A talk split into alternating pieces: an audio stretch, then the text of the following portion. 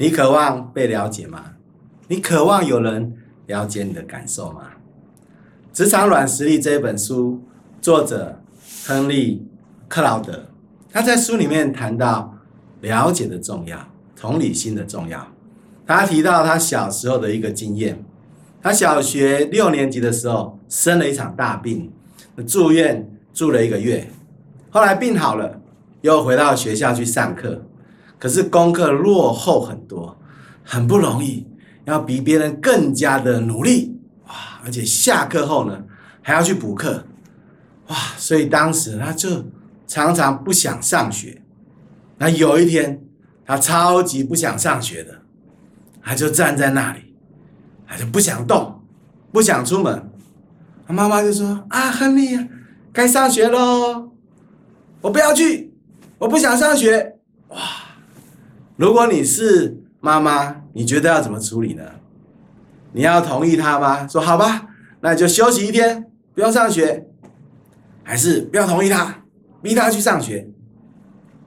你想他的妈妈会怎么处理？是不是骂他说你怎么这么懒惰？病都好了还不去上学，这么不爱读书，这么不求上进，你将来一定没有出息的。还是啊，同理心，同理他，哦，说啊，好啦，妈妈知道你今天不想上学。学校课业真的太重了，学校好无聊，对不对？那今天就休息吧，不要去了，是不是这样子？他说都不是。他说他的妈妈的回答让他很惊讶啊，那是什么呢？他说妈妈就抱着他，他说我懂，我了解啊。有时候当我不舒服的时候，我也不想去工作啊。什么？妈妈？你也会有不想工作的时候，我还想说不会吧，妈妈是大人呢，哦，大人应该就是要教训他一阵子嘛，对不对？可是这次妈妈怎么，哎，很特别哦，不太一样哦。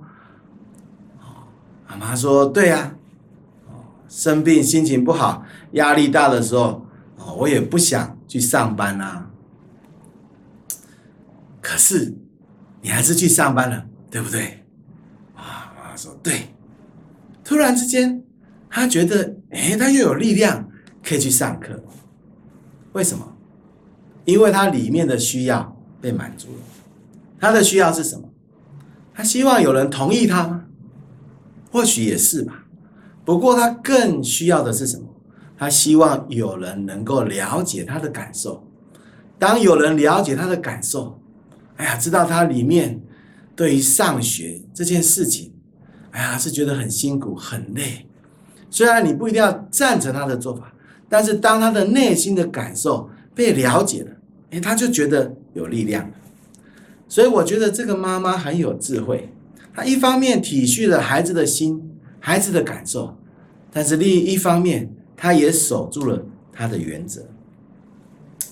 那在这个哦这本书里面，作者提到同理心很重要。哦，那。我们需要拥有一个柔软的心肠，有能力来去感受对方的感受。马太福音七章十二节也提到说，耶稣说：“所以无论何事，你们愿意人怎样待你们，你们也要怎么样待人，因为这就是律法和先知的道理。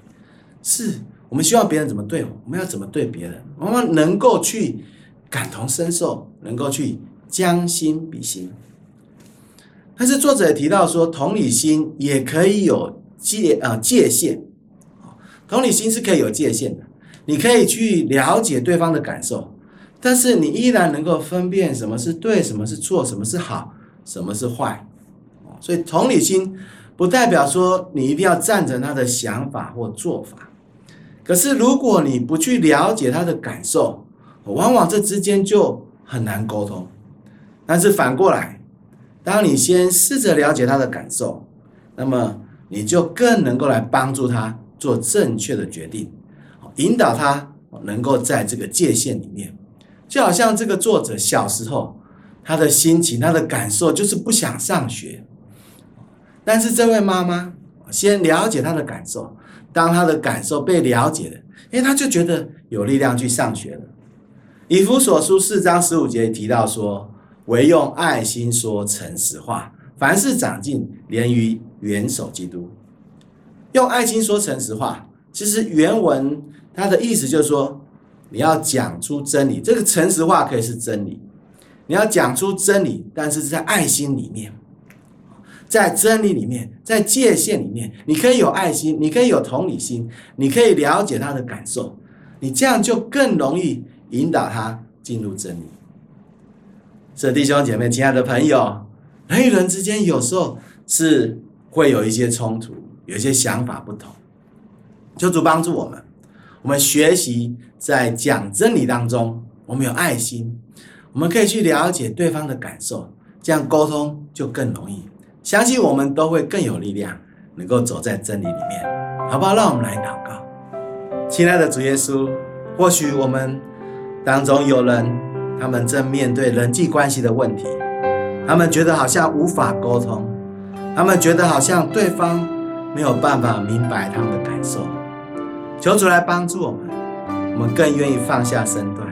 求主来帮助我们，显明我们彼此的感受，让我们之间有一个良好的沟通，我们彼此去了解，我们有同理心，让我们更有力量，能够走在主的真理里面。谢谢耶稣，奉耶稣的名祷告。阿门。愿神赐福大家。